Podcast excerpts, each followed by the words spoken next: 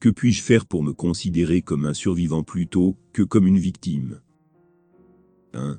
Sensibiliser. Ce qui vous est arrivé n'est pas acceptable.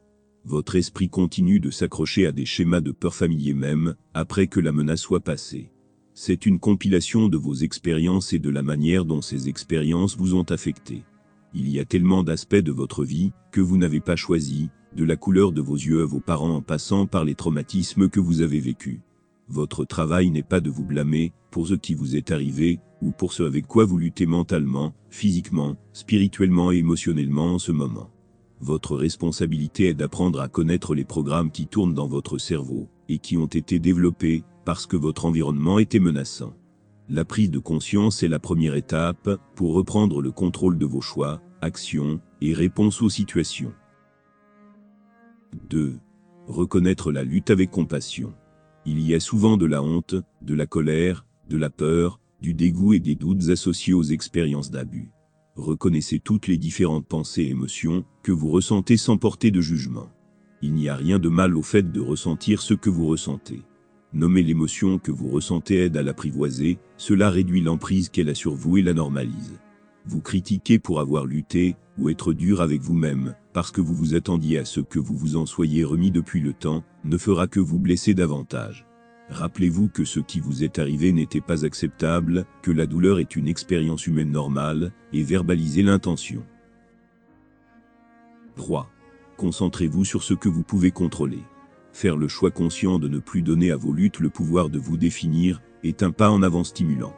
Lorsqu'il s'agit de se débarrasser de l'étiquette de victime et de se considérer comme un survivant, il est essentiel de se concentrer sur les choses que vous pouvez contrôler dans différentes situations, même sur des détails infimes. Commencez par vous concentrer sur les petites étapes que vous pouvez suivre pour accomplir quelque chose. Cela peut être aussi simple que de reconnaître les choix que vous faites en préparant quelque chose à manger, lorsque vous avez faim. Lorsque vous vous sentez coincé, et que vous ne pouvez contrôler aucun aspect de votre vie, demandez-vous ce que vous diriez à un ami dans votre situation. Par exemple, quel aspect minime concernant la situation de votre ami peut-il changer à ce moment précis? Vous ne lui diriez probablement pas d'abandonner, vous l'aideriez probablement à parcourir tous les différents choix qui s'offrent à lui. Donc traitez-vous comme vous traiteriez cet ami. 4.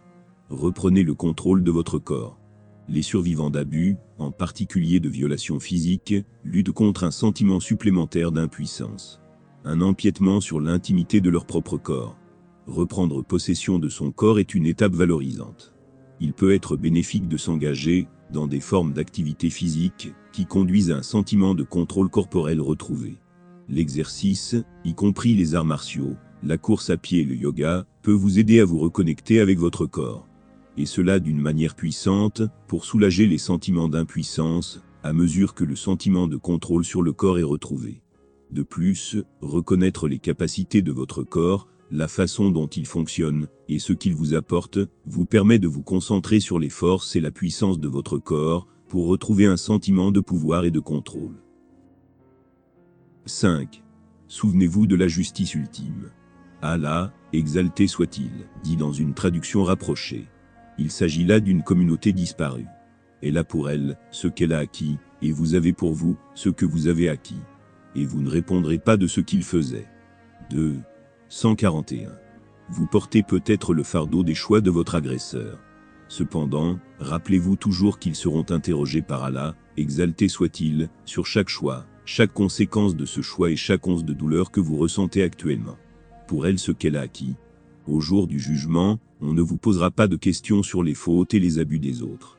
Concentrez-vous sur ce qui est sous votre contrôle aujourd'hui, et sachez que la responsabilité de demain sera pesée par Allah, le juste par excellence, qui a vu tout ce dont vous avez souffert.